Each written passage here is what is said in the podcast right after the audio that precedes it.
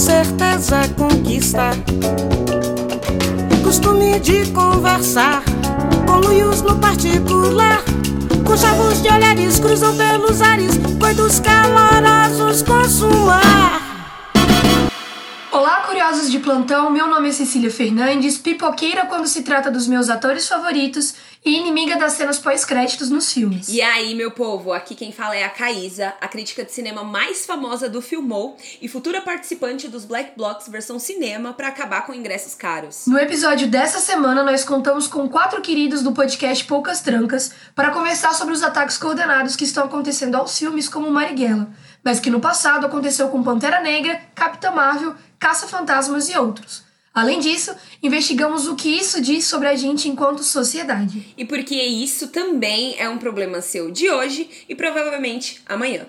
E se você quiser ajudar o Você Pode a chegar às novas alturas e participar ativamente do nosso plano de dominação mundial, além de dar cinco estrelas aí no seu agregador por um valor simbólico, esporádico mensal, você apoia esse projeto independente e de quebra ainda tem acesso a conteúdos exclusivos, participa de sorteios de livros mensalmente, acessa as lives das nossas gravações e ainda ganha acesso antecipado aos episódios. Acesse apoia.se barra para mais informações ou vende Pix pela chave contatocepode.gmail.com, que também é nosso e-mail para contato, críticas, sugestões e declarações de amor eterno. Nós estamos nas redes sociais, nos encontre no Instagram e no Twitter como arroba oficialcepode.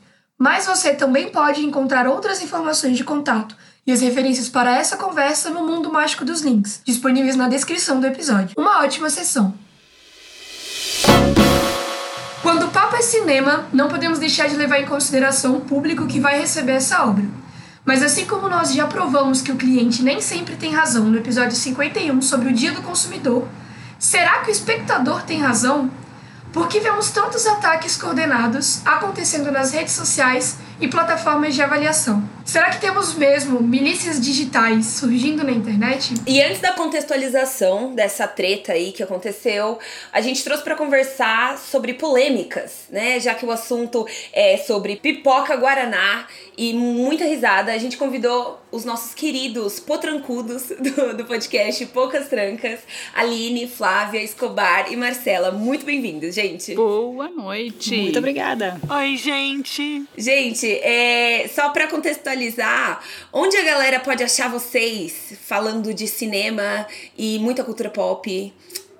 Pelas internets. As pessoas podem encontrar a gente em todos os agregadores de podcast. Estamos toda semana batendo um papinho legal, fazendo uma conversinha sobre alguma coisa que pode ser cultura pop, pode ser algum assunto do cotidiano, alguma coisa que a gente meio que decide na hora, às vezes com convidado, às vezes sem convidado, mas uh, o time tem oito pessoas, então sempre tem gente para bater um papo e conversar sobre algo toda semana em todos os agregadores Spotify, Deezer e todas essas coisas. Calma aí também, né? Decide meio em cima da hora não é bem assim não, a gente tá... o que é isso? Acabou Fui com o desmentido ao vivo. planejamento! Assim, gente? É, tá achando que travesti é bagunça? Imagina. A Flávia é a rainha das planilhas, a gente faz agenda, tem pauta. Até tem pauta agora. Marcela passa a semana fazendo pauta, é verdade. Pô, tá, tá de sacanagem. Ai, que delícia, Eu tô falando que a Flávia. Flávia pode ser que você pode também, porque aqui a gente tem a Caísa que gosta de planilhas, aí a gente pode ter duas. ah, você pode substituir a Caísa pela Clávia, mentira. Ai, gente, tá rolando um galpão aí, hein? Tá, E aí, eu nem tô sabendo. Eu tá rolando um flerte, eu tô vendo isso rolar. Eu tô Estão vendo colocando isso meu nome aí rolar. sem, sem autorizar. Olha, eu só queria deixar claro, eu só queria deixar claro que a Flávia é nossa, ninguém Veremos. Briguem. Não, e eu não deixo ninguém entrar aqui. Isso é coisa nossa, esse negócio aí. Na volta, De roubar. na volta a gente compra. Pra gente começar essa discussão, acho que é importante fazer uma contextualização do que está acontecendo. Se você segue a gente no Instagram e no Twitter, a gente tá lá como arroba oficial. Provavelmente você nos viu comentando a respeito dos ataques coordenados que estão acontecendo ao filme Marighella. Pra quem não sabe, tá chegando assim de paraquedas nessa conversa, nesse episódio, o filme Marighella é o primeiro trabalho do Wagner Moura como diretor, o que por si só já é fantástico, e ainda conta com um elenco maravilhoso, tendo o seu Jorge como protagonista, atores como Erson Capri, Adriana Esteves e outras pessoas incríveis na produção e trabalhando para transformar essa, essa história em realidade. Basicamente, o filme apresenta a história do deputado e guerrilheiro Carlos Marighella durante a ditadura militar no Brasil, e promete apresentar um outro lado da história dessa pessoa enigmática, dessa pessoa incrível da nossa história quanto país, contando um pouco sobre informações exclusivas, apresentando o que não se sabe e o que se sabe também em um filme. Porém, contudo, todavia, como a internet muitas vezes é um quintal de ninguém e de todo mundo, antes mesmo da estreia nas telas, que aconteceu ontem aqui no Brasil, né? A gente tá gravando isso dia 5 e a estreia aconteceu no dia 4 de novembro. A obra recebeu incontáveis ataques na internet justamente por causa desse caráter político de escancarar o rolê da ditadura militar. O que aconteceu é que um grupo de pessoas ordenadamente entrou em sites como o IMDB e o Rotten Tomatoes para diminuir a avaliação média do filme, impactar a recepção na crítica sem nem menos ter visto a obra e ter visto o resultado final porque ainda não tinha chegado nas telinhas. Para ter uma ideia melhor desse rolê e da proporção que isso tomou, o IMDB, que é uma plataforma internacional muito importante, acabou modificando o sistema de avaliação dos filmes por parte da audiência, depois de contabilizar mais de 45 mil avaliações negativas sobre Marighella, o que deu uma nota média de 3.6 de um total de 10. Apesar disso, e disso parecer uma loucura e uma grande feira, esse movimento organizado não é recente e aconteceu com filmes como Pantera Negra, Capitã Marvel, o remake de Caça-Fantasmas e Oito Mulheres e um Segredo. Pra gente começar esse papo, eu quero saber de vocês, por que, que vocês acham que a gente ataca o cinema? A gente, no caso, pessoas da internet e sociedade. Primeiro, a gente não, vamos com calma. A gente não ataca ninguém, não. Vamos tentar manter o nível aqui nessa conversa. Exatamente. Obrigada, Escobar. a gente quem, onde, como. Eu acho que existe um movimento é, organizado para atacar algumas obras, especialmente quando ela mexe com pontos que são muito caros para algumas pessoas. Você, o, o, exemplo do Marighella é um bom exemplo. Você pode ver vários filmes americanos também que normalmente recebem uma nota muito baixa quando é, lida com alguns temas que as pessoas nos Estados Unidos identificam como aquele é, social justice warrior. Sempre que você vê algum tema que vai bater em alguma coisa relacionada a preconceito, relacionada à identidade de, de gênero, qualquer coisa nesse sentido, você pode contar que vai ter um ataque forte para essa obra, tentando baixar essa nota. Não importa se é bom, não importa se é ruim. Você deu alguns exemplos, é, é, alguns filmes que não são nem necessariamente bons, que podem ser bons ou ruins. Eu acho que os exemplos que você deu, inclusive, tem alguns pontos que depõem contra esses filmes, mas não é por isso que eles estão sendo avaliados. É só por ser diferente diferente do que se espera ou por mexer com alguns pontos que as pessoas não estão preparadas para ser é, para ser debatidos, não estão preparadas para ouvir alguém discordando da visão de mundo que elas têm. Ah, a gente vê, igual no, no remake do Caça-Fantasmas, que acabou se tornando o trailer, né? Só o trailer com o maior número de dislikes do, do YouTube, sabe? E antes disso era o clipe de Baby do Justin Bieber. Então, Nossa, eu achava que era, que era aquele Friday. Daquela Friday, não. Friday, Friday. Eu achei que era não, aquele vídeo. Não. era o clipe do, do Justin Bieber. E engraçado, né? Tipo, um menino que considerado na época feminado e tal, cantava com a voz fina e não sei o quê. E aí também, desculpa, apesar de hétero, foi né, atacado dessa maneira. O trailer do Caça-Fantasmas. E o que o Escobar falou é verdade. O filme não necessariamente é bom, sabe? Você poderia discutir é, defeitos e pontos a melhorar nesses filmes de um, em uma outra visão, sabe? Capitã Marvel, por exemplo, é um filme que precisa. A, a direção pecou muito naquele filme. Mas ele também não. Não necessariamente. Ele não tinha é, o hate, ele não precisava do hate que ele recebeu. Existem filmes na própria Marvel que são piores do que Capitão Marvel, por exemplo. Gente, eu acho que assim, arte é subversiva. E cinema é arte. Cinema é produto? É. Você vende, você compra, você consome. Tem todo um sistema ali capitalista envolvido na construção da venda do filme. Quando você fala de Hollywood, tem, sei lá, 200 pessoas para construir um filme só. É, e aí você viaja em outros países, você vê como que a construção, a montagem, né, dessas histórias é, é, é bem diferente. E aí, é isso, tipo, quando o, o, cinema ele se associa muito intimamente com arte, é, ele tem essa capacidade de, de, de, de aguçar a curiosidade, de incomodar, de tocar numa ferida que às vezes a, a, a, é, as pessoas não querem que sejam tocadas. Tipo, o, o Wagner Moura, por exemplo, que ele, ele, ele gravou um pod- podcast com a O2 falando sobre como foi é, o lançamento. Ah, se eu não me engano, ele também esteve no Roda Viva falando Semana do, passada. do, do lançamento. Isso.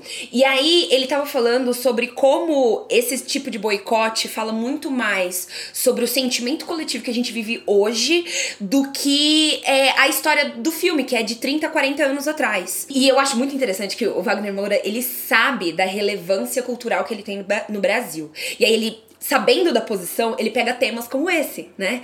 É, é, retornar e trazer o Marighella. Eu vi, uma, eu vi uma galera criticando que ele não deixa explícito que o cara era comunista no filme. Eu acho isso um erro grande. Mas ele precisa vender o filme, não é mesmo?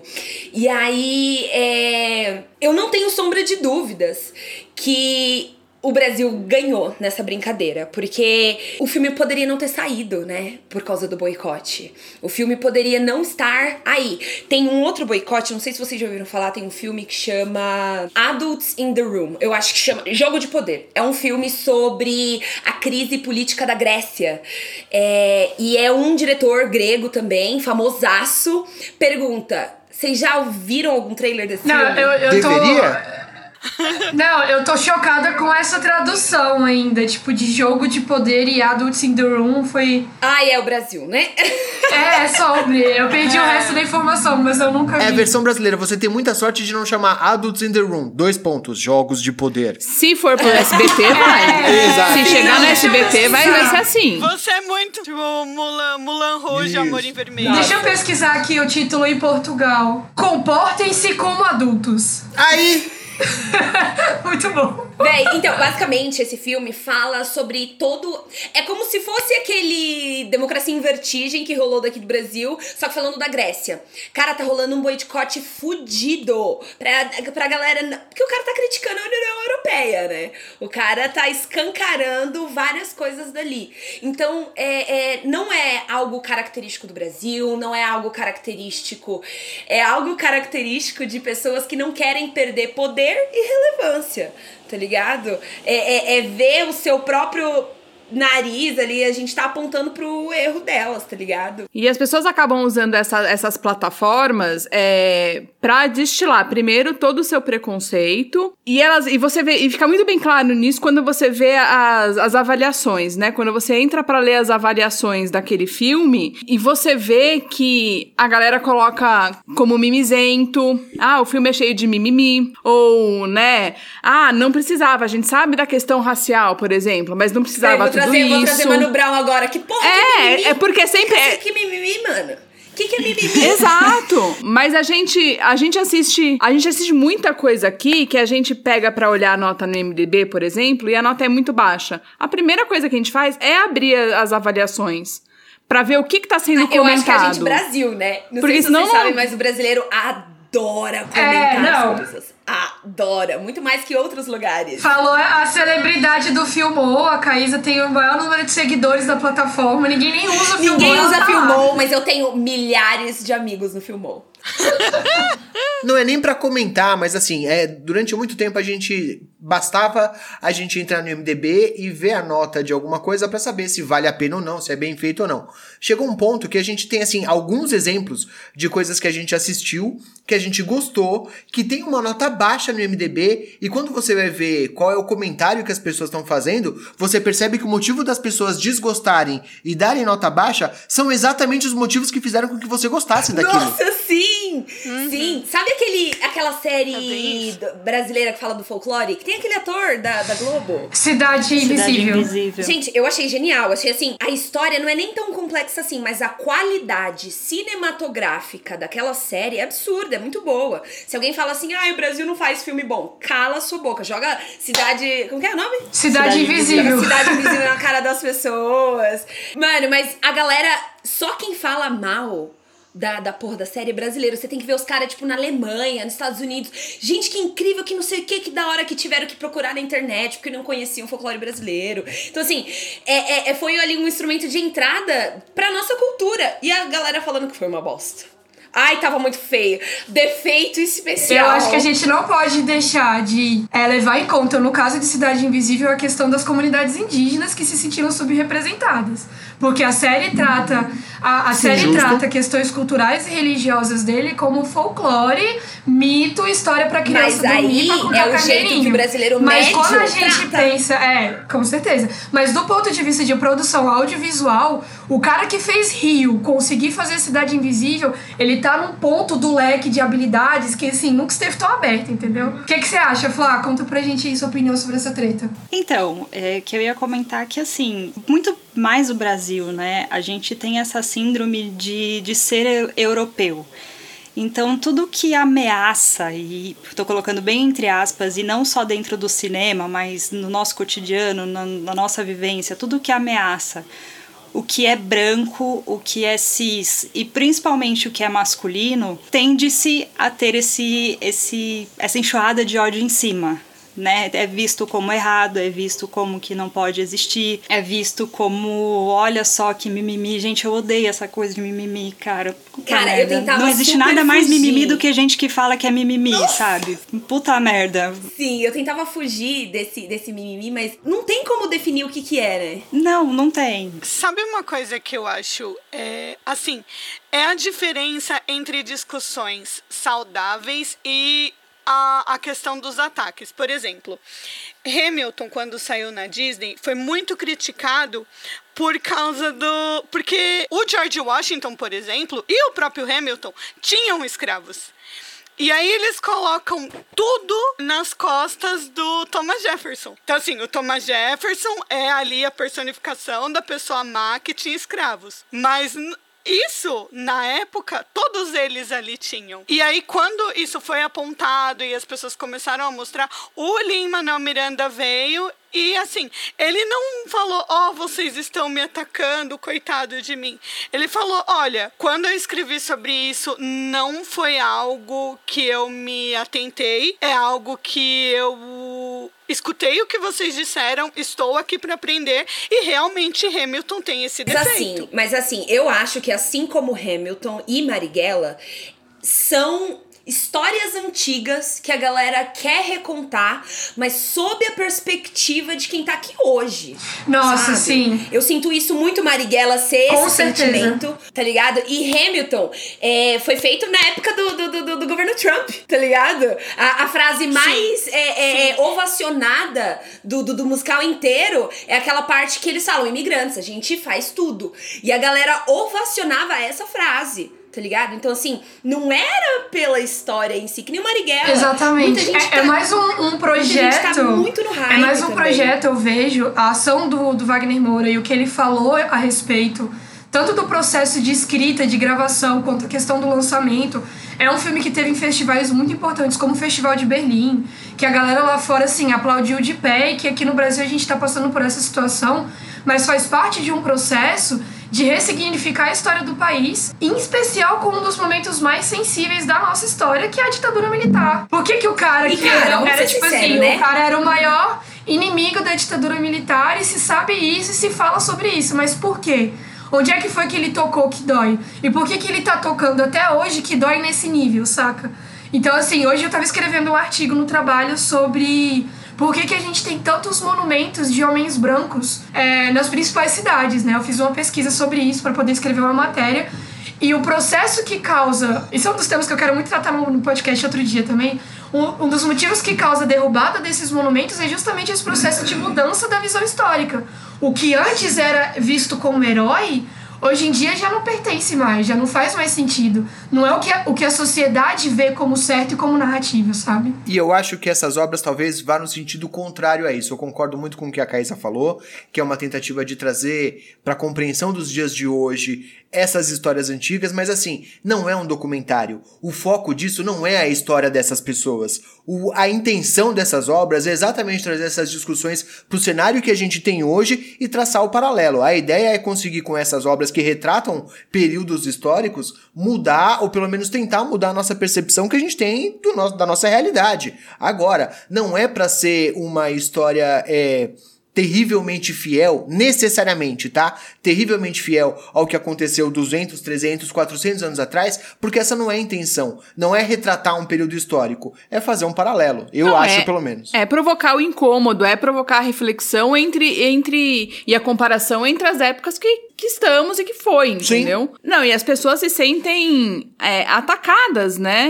nos seus nos seus saberes e nas suas convicções, né? Então a internet virou um, um espaço onde todo mundo tem voz para um protesto e o seu protesto é mais importante que o protesto do outro. E, e se você não é ouvido, quem chora mais alto leva na internet. Então tem esse- e- e- essa questão de ataque coordenado. Eu acho que todo mundo tem espaço pra protestar, mas às vezes o protesto pode ser bem bosta, né? Tipo, É, é só, é só uma bosta de É protesto. que na verdade exato. eles não protestam, porque não, eles não conseguem argumentar com as coisas, então o que, que eles fazem? Barulho. Porque é só isso que eles sabem fazer. Que é sempre esses ataques em massa. É mimimi, mas é mimimi por quê? Me explica. Aonde que está o mimimi? Não sabe explicar. Então eles ficam replicando barulho. Eles só ficam gritando e gritando e gritando. Gente, a gente tá numa era, infelizmente, que o que é verdade é o que é viral. Um dos pontos que eu quero trazer é porque eu acho que a Marcela trouxe uma questão muito importante é, desse incômodo que gera. E a Flávia falou, né, sobre como eles não conseguem explicar pelo simples fato de que quando você aperta um pouco, eles não vão querer assumir que é preconceito escancarado. E aí um dos comentários que a gente teve aqui na nossa live, que está rolando hoje especialmente, foi do Frost, onde ele diz, ele usa uma fala do Wagner Moura sobre como Marighella, o filme, é uma resposta à tragédia do governo Bolsonaro.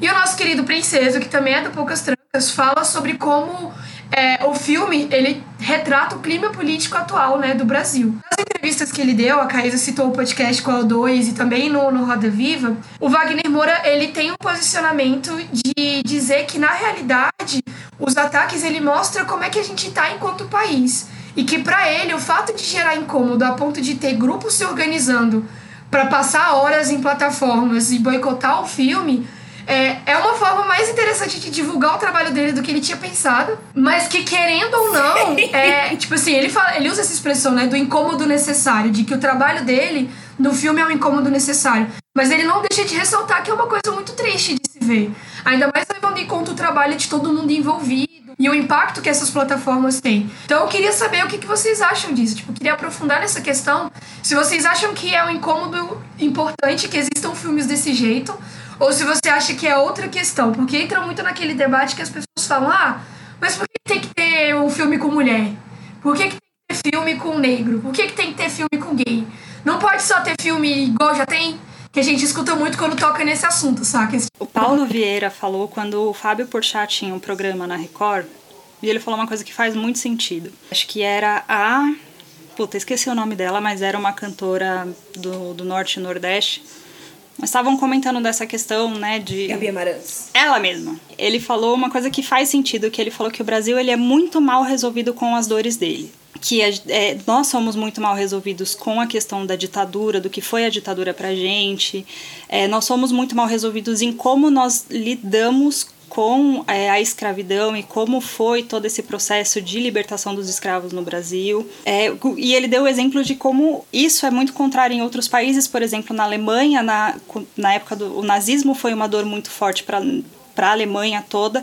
E em todo campo de concentração que você vai, aquele lugar é um museu, é um lugar que conta aquela história daquela dor, que fala que aquilo aconteceu e que aquilo não pode mais se repetir. E isso a gente não tem aqui no Brasil, né? Então eu acho que é pela falta da gente ter esse acesso a essa dor a esse problema e a gente vê isso de fato como um problema, né? Porque eu, por exemplo, na escola, o que eu aprendi de ditadura foi uma coisa extremamente rasa, foi, sabe, eu- não aprendi o que foi a ditadura no Brasil. Então acho que quando a gente começa a tocar nessa dor, a gente causa esse incômodo e o que é mais fácil? É não falar disso. É não mexer nessa dor, é não tocar nisso, é não fazer doer. Então acho que esse é o maior problema que a gente encara hoje. Não, e ainda tem aquela coisa. que eu sempre volto pra questão de relação de poder. Eu adoro. Porque quem se incomoda, normalmente é quem tá por cima, né? É quem não é, é onde a dor não dói. Exato. É pra quem a dor não Exatamente. dói. É porque se duelar, eles caem, entendeu? Esse é o problema. Que se dói lá, eles perdem o lugar deles. E você tava falando sobre coisas que. É, cicatrizes abertas que a gente ainda tem no Brasil, né? A arte também.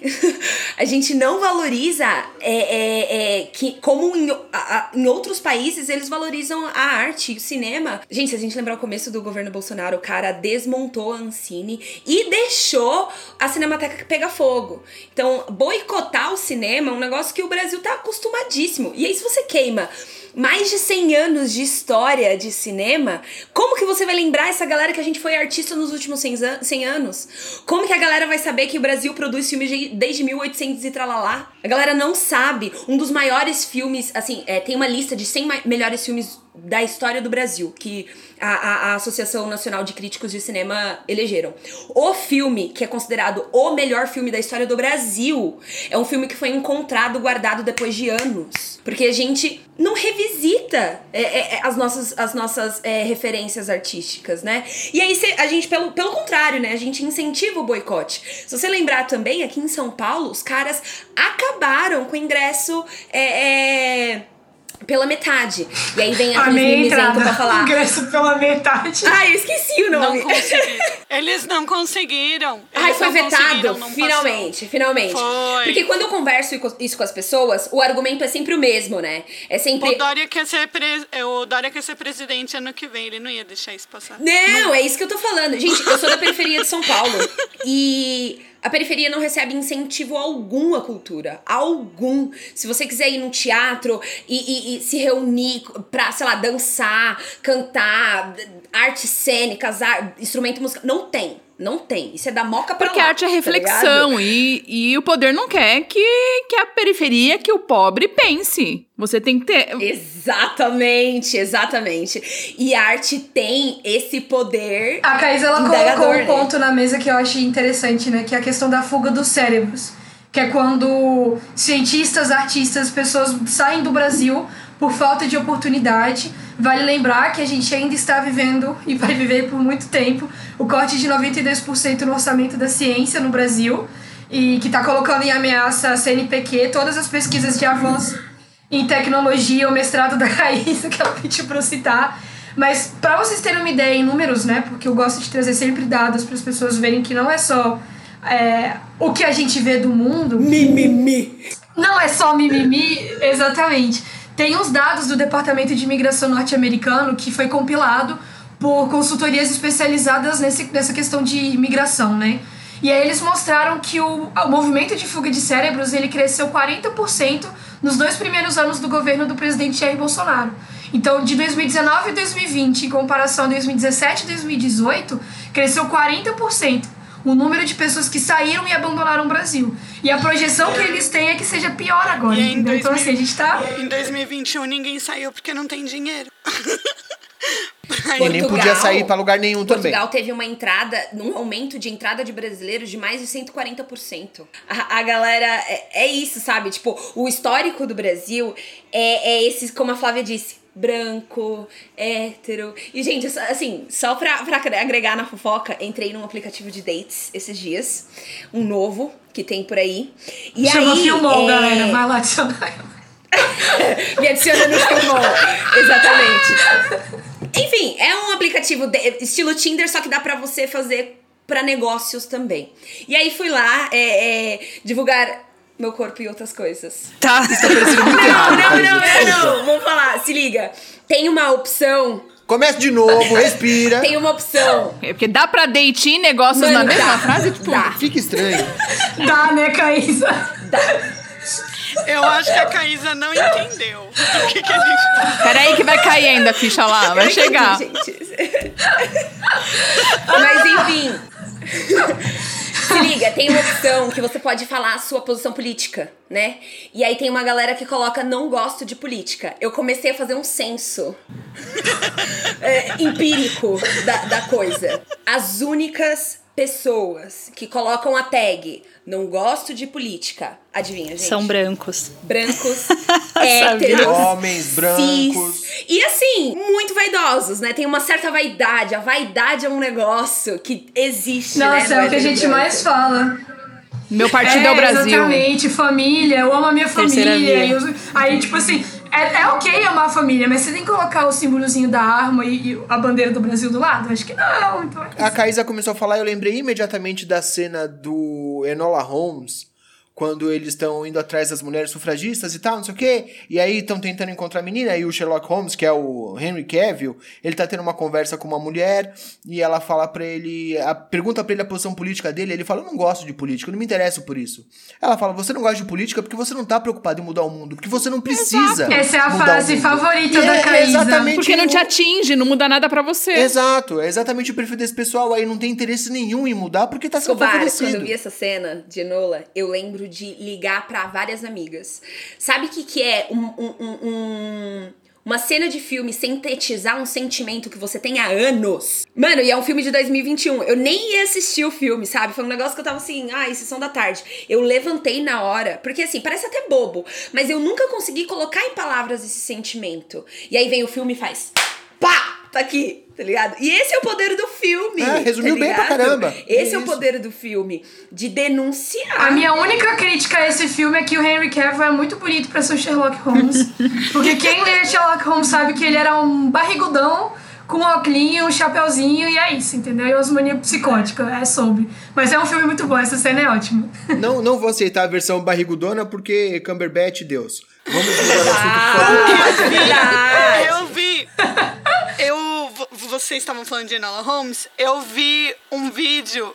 é, passando pelo Facebook, obviamente, de um pastor falando sobre Enola Holmes e o feminismo. Que o feminismo deixa as mulheres é, solitárias e que ela, ao invés de ir pelo instinto dela de ficar com o rapazinho no final, como ela foi doutrinada, ela abandona a possibilidade de uma Você família. sabe que se e tá na igreja já embora, tá não errado, né? E, Eu sempre gente, falo isso. que Se tá na igreja já tá errado. Então, desconsidera. Caralho.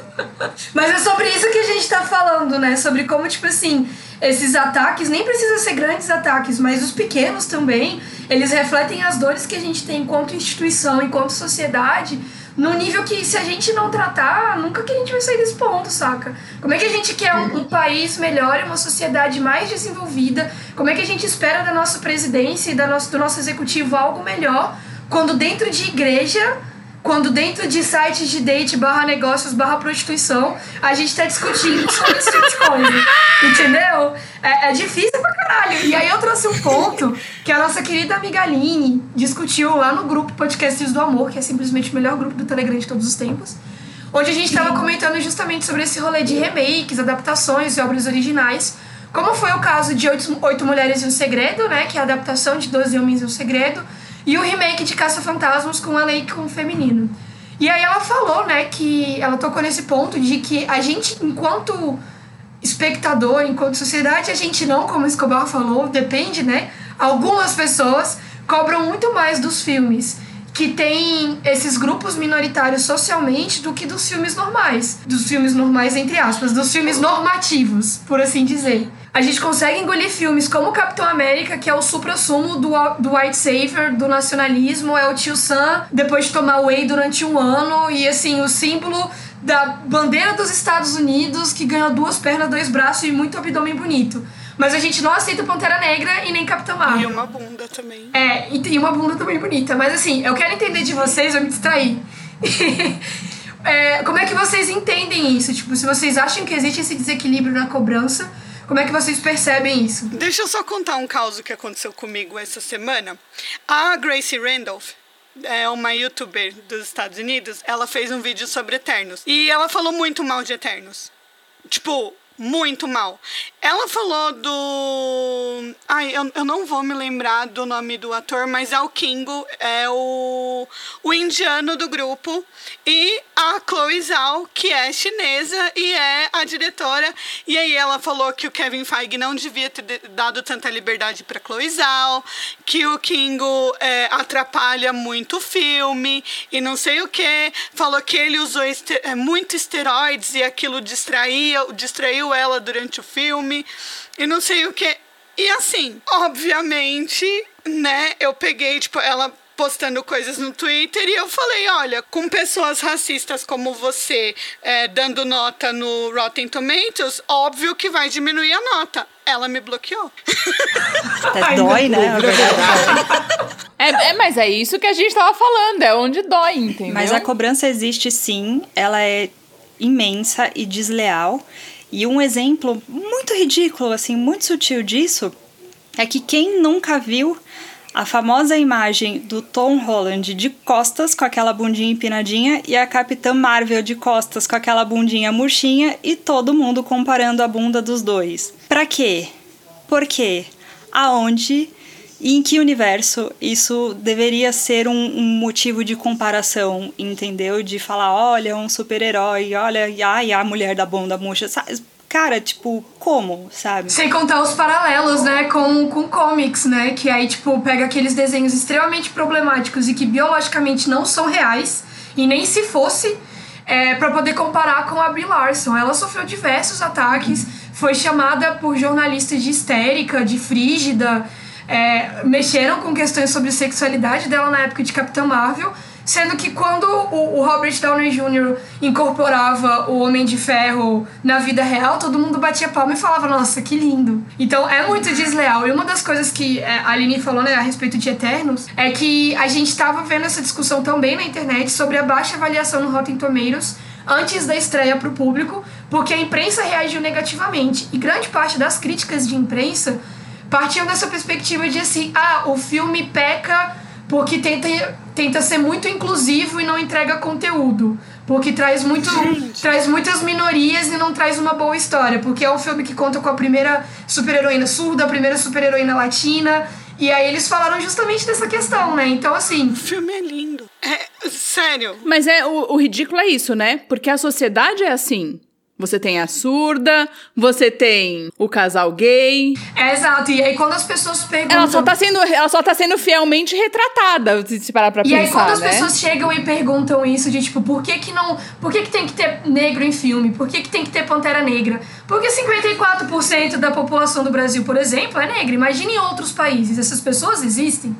Entende? Então acho que toca um pouco nessa questão também. Mas o problema não é a representação da minoria. O problema é se essa representação não acontecer através de um papel Eu ia falar isso. terrivelmente estereotipado. Verdade. O problema Com não é a certeza. super-heroína ser mulher. O problema é a super-heroína não ser mulher e não ser bunduda pra não agradar o nerd Uhum. punhetola. Desculpa, Não, gente, eu tenho que falar. certeza. Não tem outra Mas forma é de colocar verdade, isso. é verdade. Gente, uma das coisas sobre a Brie Larson que eu mais é, vi é que, ai, ela não sorri Ó. no filme. Gente, a mulher tá se divertindo o filme inteiro. Primeiro que ela tá se divertindo o filme inteiro, ela dá risada o filme inteiro.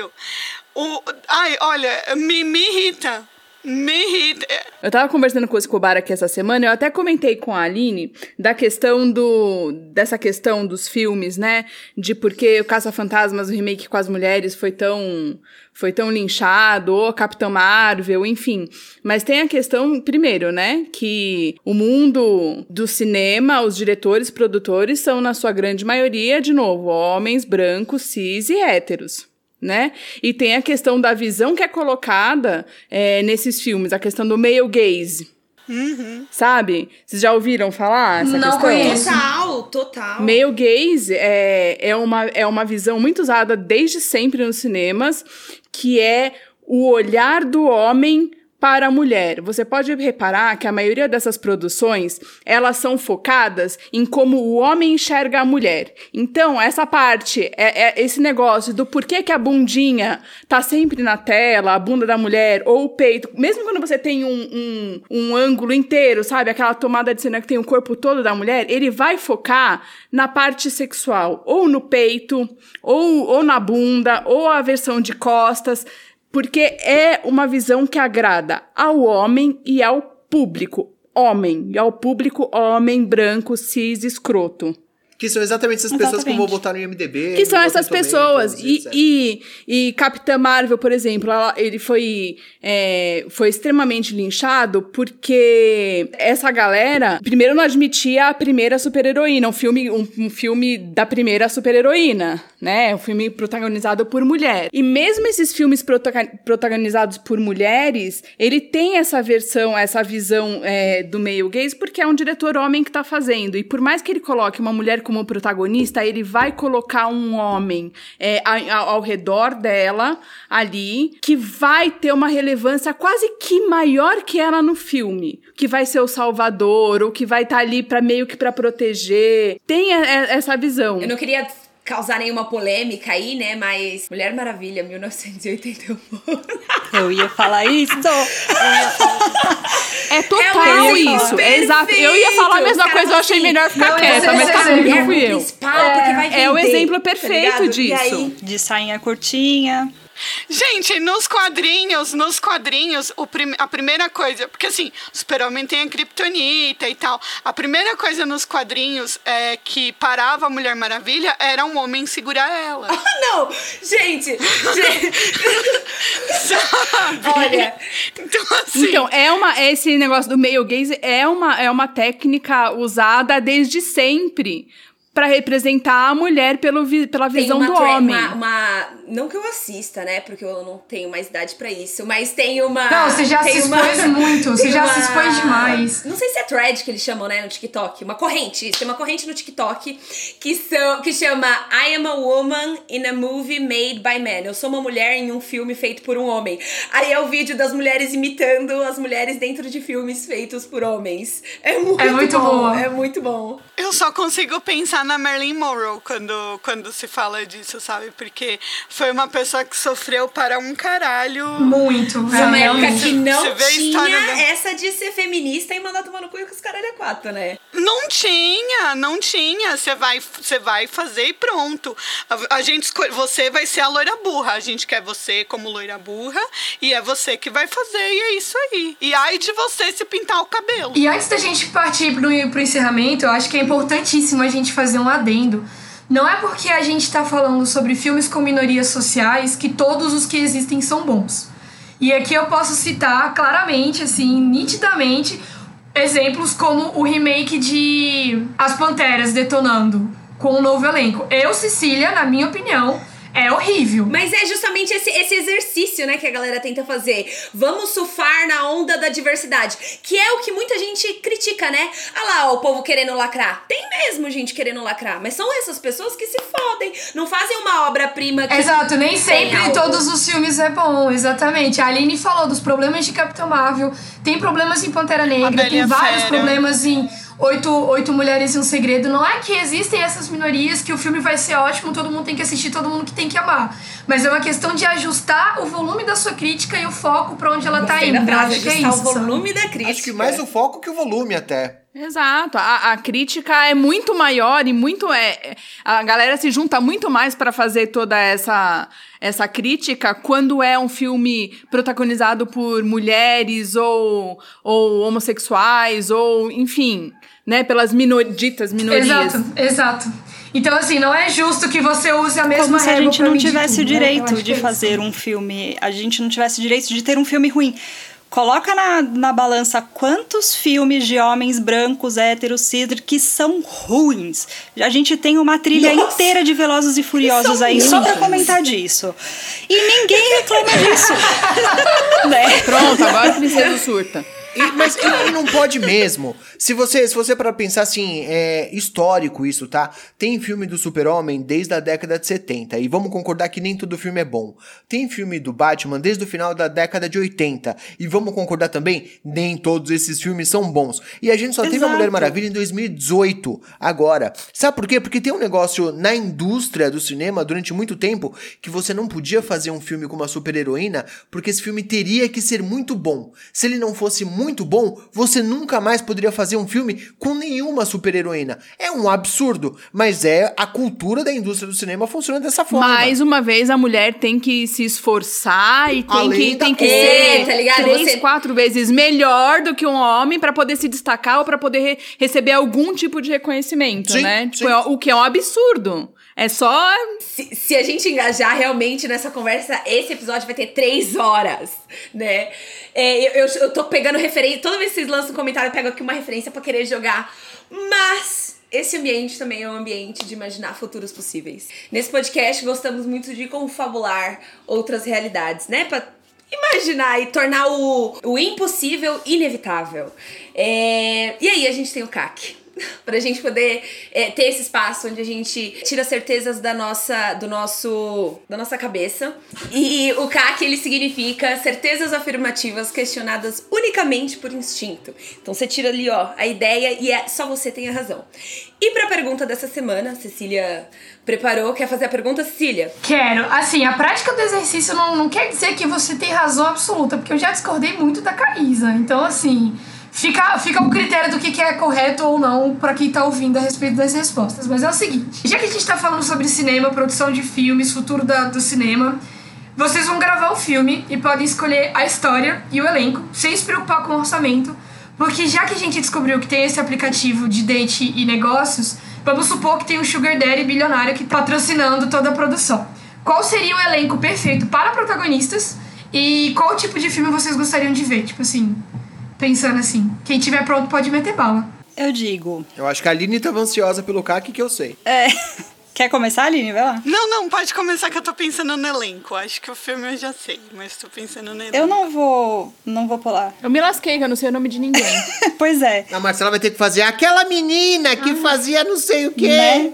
A gente, eu sou velha. mocinho eu do sou... cabelinho. É, eu sou velha, não preciso disso. Vamos lá, eu não vou falar de elenco, porque talvez os exemplos que eu vou dar aqui, talvez não, né? Certamente nem existam atores. Mas eu vi uma entrevista da Dandara Mello no Mais Que Oito Minutos. E para quem não sabe, a Dandara Mello é uma mulher que ela tem uma doença raríssima, raríssima. Acho que menos de 10 pessoas no mundo têm.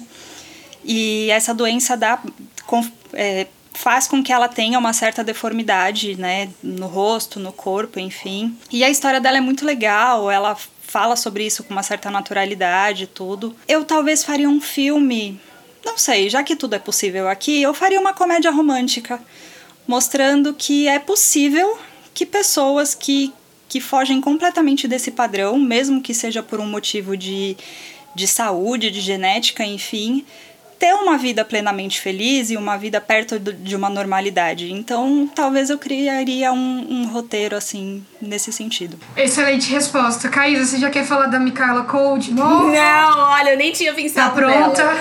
É, como esse- é, é, é pra pensar rápido, né? Eu não consegui pensar em elenco também, mas eu pensei numa temática e trilha sonora. É, eu tava vendo. eu Nossa, você teve tempo pra pensar na trilha sonora e não no elenco? Sim. É, eu tava. Eu entrei no, no Spaces de.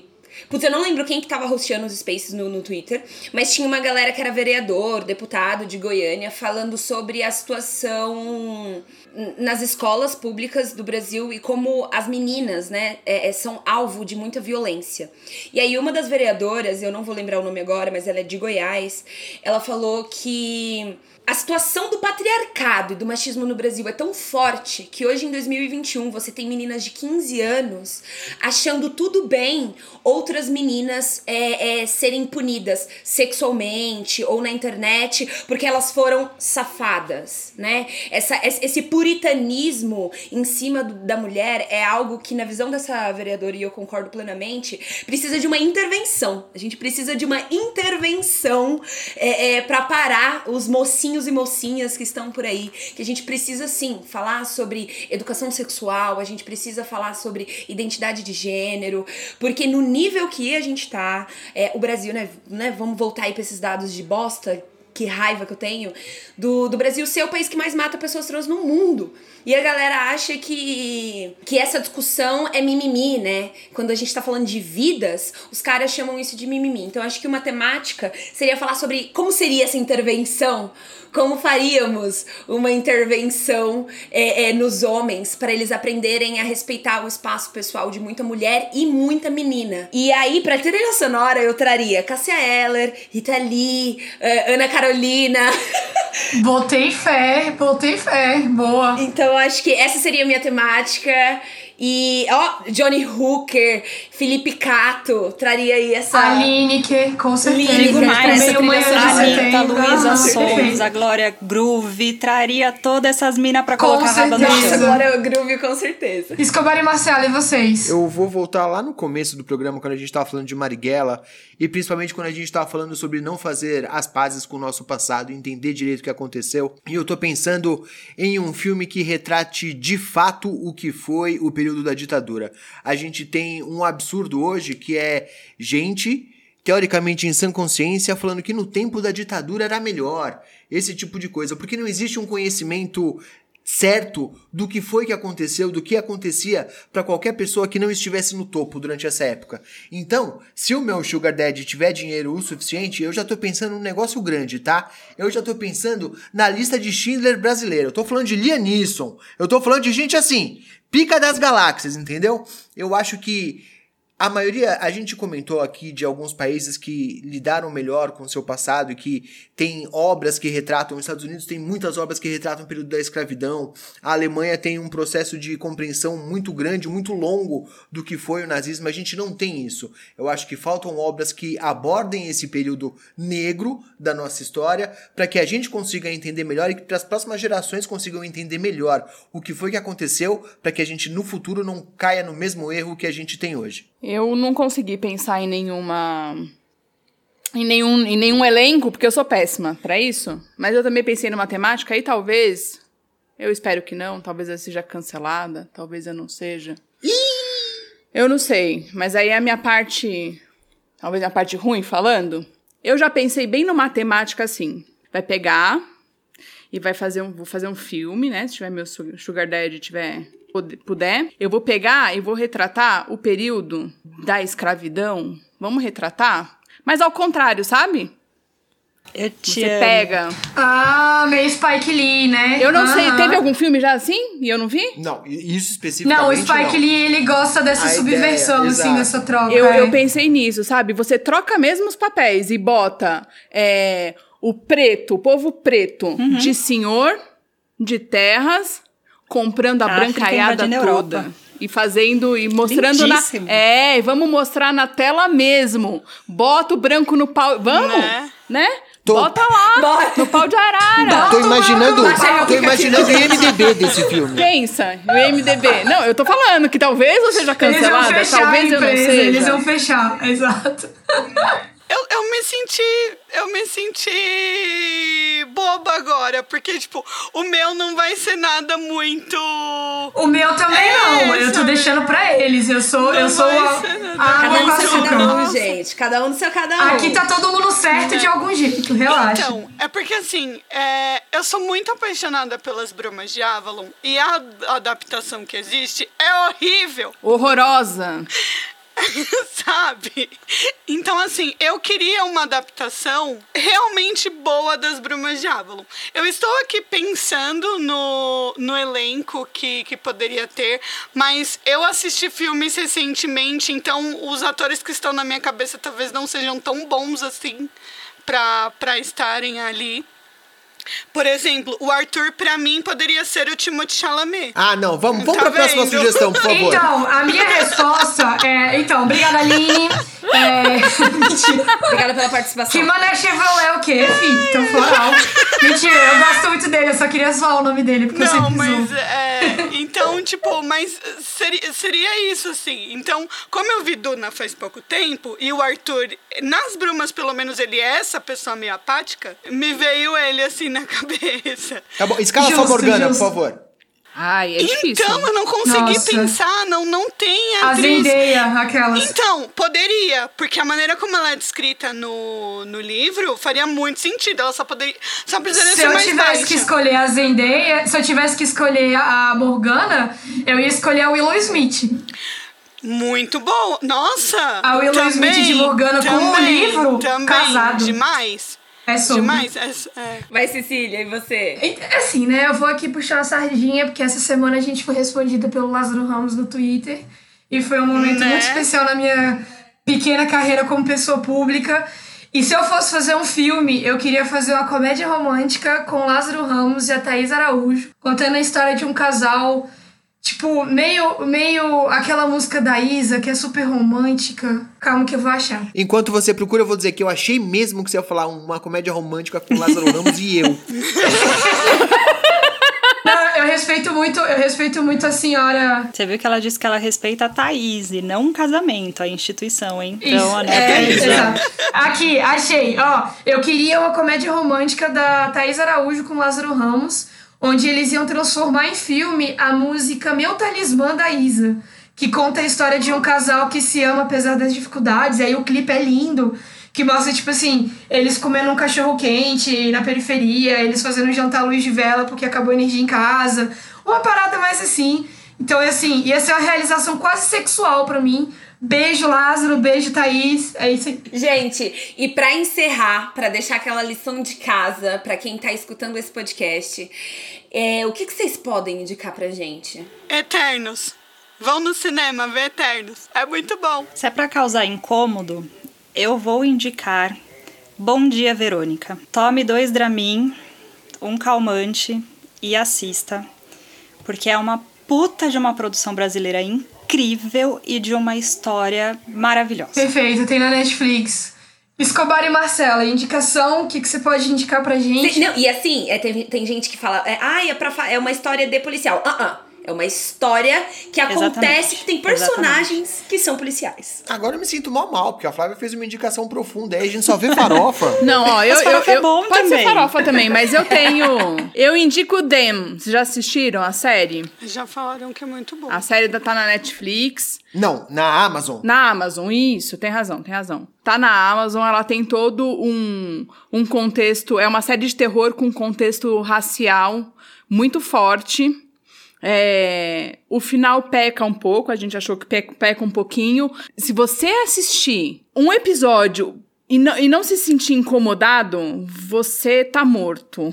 Você não é humano. Porque é muito foda. Tem um episódio especificamente que a gente tava jantando e a gente largou o prato de comida e não conseguiu terminar de comer.